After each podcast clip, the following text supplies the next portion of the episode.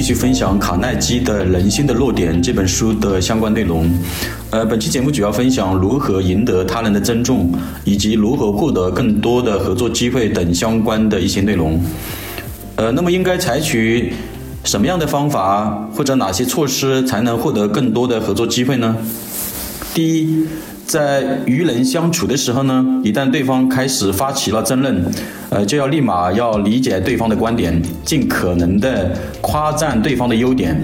要避免陷入到双方的争论当中。呃，第二的话，就是在人际关系当中，呃，不要随意评论他人的对与错，更不能直接否定他人的观点。呃，第三的话，就是不要试图对自己所犯下的这个错误来进行狡辩。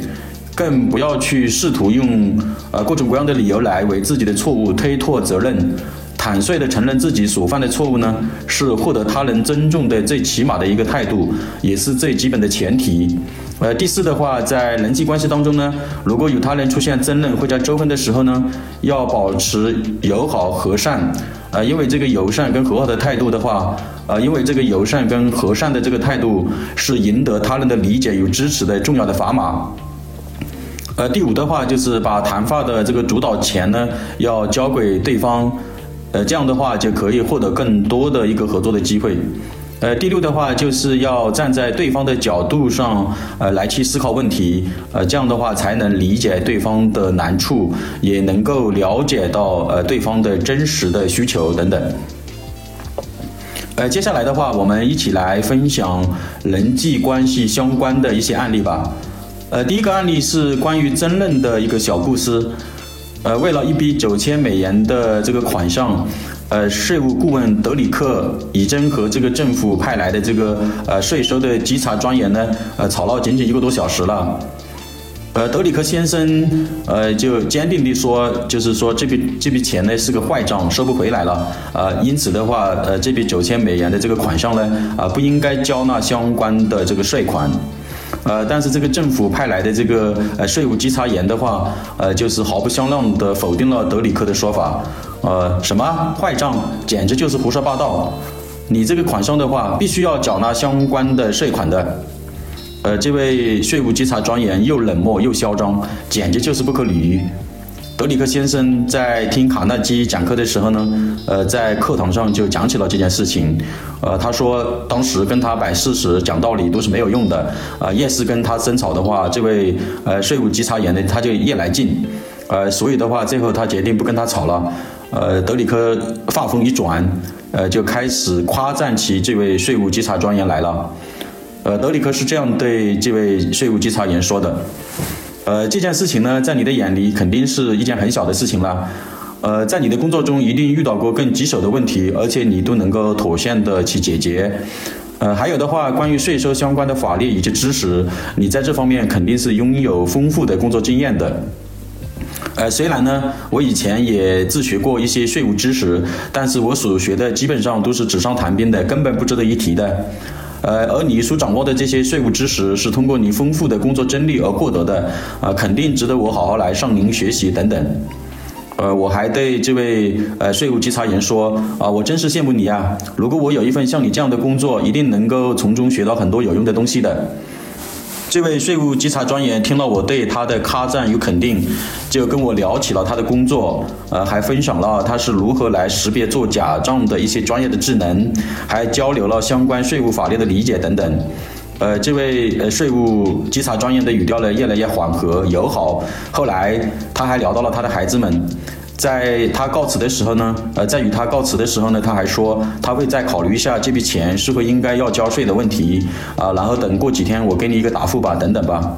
果然，呃，三天以后呢，呃，这位税务稽查专员呢来到了我的办公室，告诉我他决定尊重我的决定，按照我原来的申请来上这个上级来提交这个免税的申请等等。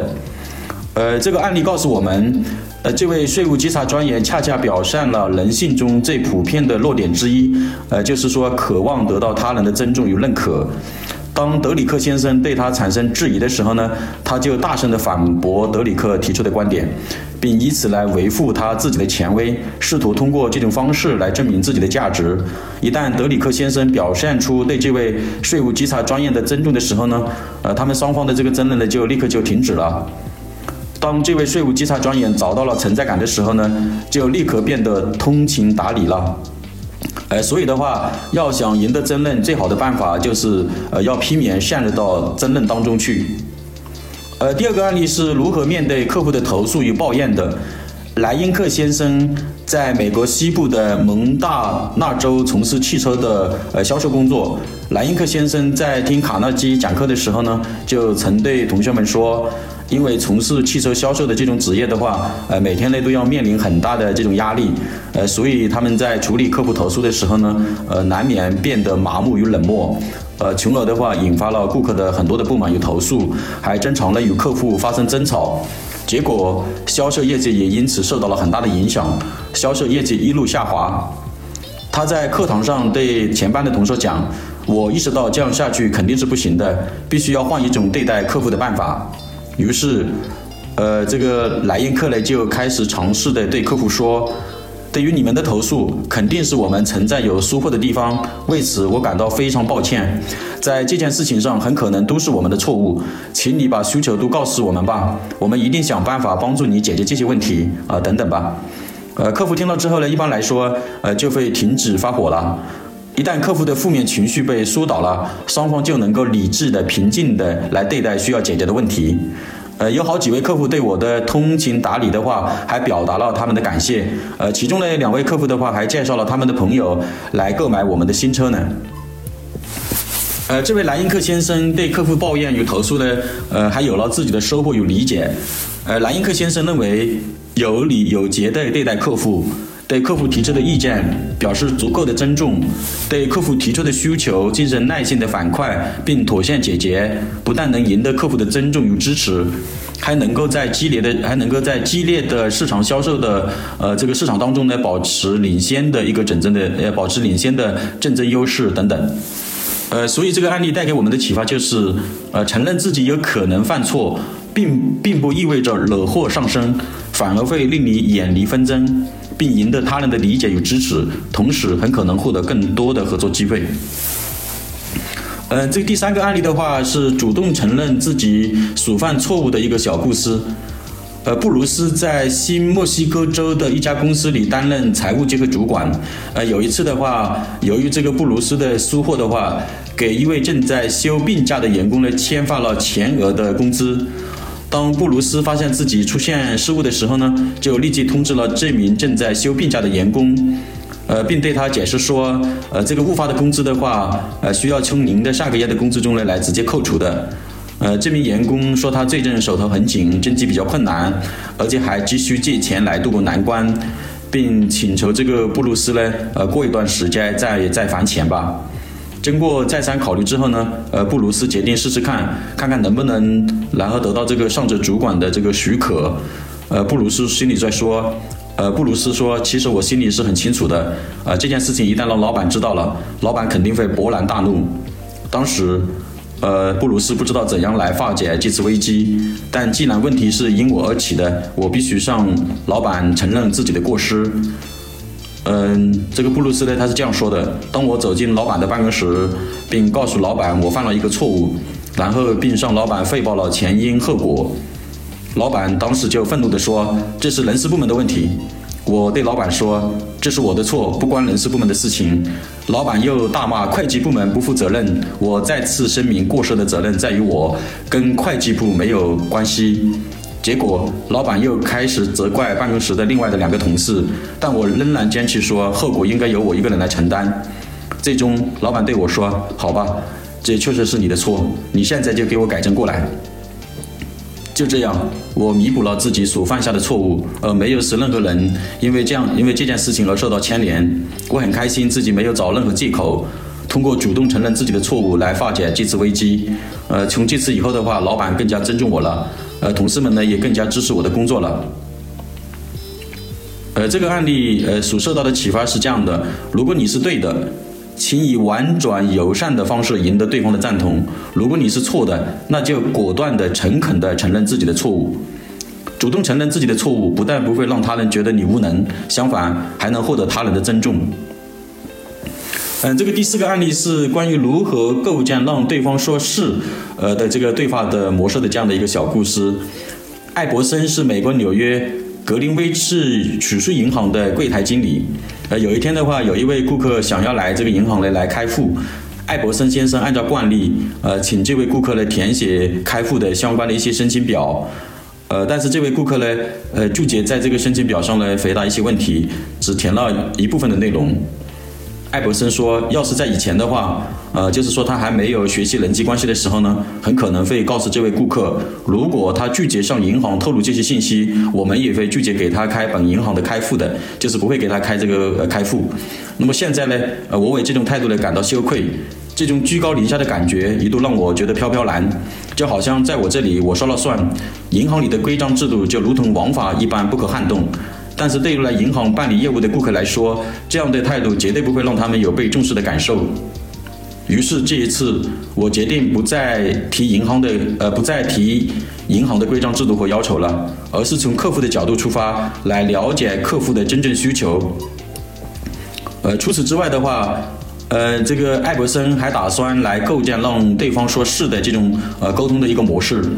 于是。艾伯森是这样来对这位呃来银行开户的顾客说：“不过我想问一下，假假如你出现了紧急的情况，你是否希望把你存在本银行的存款转给你的家属呢？”这位顾客说：“是啊，当然了。如果你把家属的信息都告诉银行，我们就能够遵照你的意愿，正确呃准确的把存款及时的呃转移到你家属的账户上。你认为这样做是否更加稳妥呢？”他再次回答说：“是的。”当这位年轻人意识到银行需要他，呃，需要他的信息是为了他自己好，呃，并非是纯粹是为了银行的利益时，他的态度立刻就开始转变了。在离开银行之前呢，呃，这名顾客留下了非常完整的资料，并且在我的建议之下呢，还另外开了一个信托账户，呃，并将他的母亲呢列为受益人，并补充了他母亲的相关信息等等，最终打消了，呃，最终这位顾客呢打消了凝虑，愉快地听从了我的建议。呃，第五个案例是关于多听少说的一个小故事。汉丽莎在美国纽约市的一家职业代理机构呢从事这个就业咨询的工作，呃，目前是全公司最受欢迎的职员之一。但是她刚加入这家公司的时候呢，呃，她在与同事相处的时候呢，出现了很多的问题，甚至呢，裸的同事们呢都远离她。汉丽莎说，呃，刚刚到这家公司的前几个月，没有一位同事愿意和她交朋友，怎么回事呢？汉丽莎每天都在吹述她自己拿下的业务，吹述她又找到了多少新的客户，呃，吹述她自己取得了呃各种各样的成就等等吧。汉丽莎继续说：“我的同事们根本就不会因为我取得的业绩而为我感到高兴，他们听了我的吹嘘反而充满反感。其实我是真心想和我的同事们成为好朋友的。呃，自从在课堂上听了卡耐基提出的一些建议之后。”我在日常工作中开始注意倾听同事们的声音，很少开口提到自己的工作成就了。经过一段时间以后呢，我发现同事们开始乐意向我讲一些他们引以为荣的一些事情。呃，现在呢，每当有机会和同事们聊天的时候，我都会主动要求同事们分享他们认为高兴的一些事情。汉丽莎说：“现在我再也不会向同事们吹嘘自己的工作业绩了。”呃，法国的话有一位哲学家拉罗什富科，呃，曾经就说过：若想树敌，就胜于你的朋友；若想交友，就让朋友胜于你。为什么这样说呢？因为如果朋友胜过我，他们会觉得自己很重要；如果我胜过他们，他们中的一部分人，呃，很可能会对此感到自卑，甚至心生妒忌。呃，总之的话，不要试图去证明他人的错误，而是要坦诚友好的沟通，求同存异，避免争论与反驳，赢得他人的理解与尊重，为获得更多的合作机会创造有利的条件。方格咨询专注于企业管理、落地培训和落地咨询，欢迎您添加方格咨询的合作微信。非常感谢您收听本期的节目内容。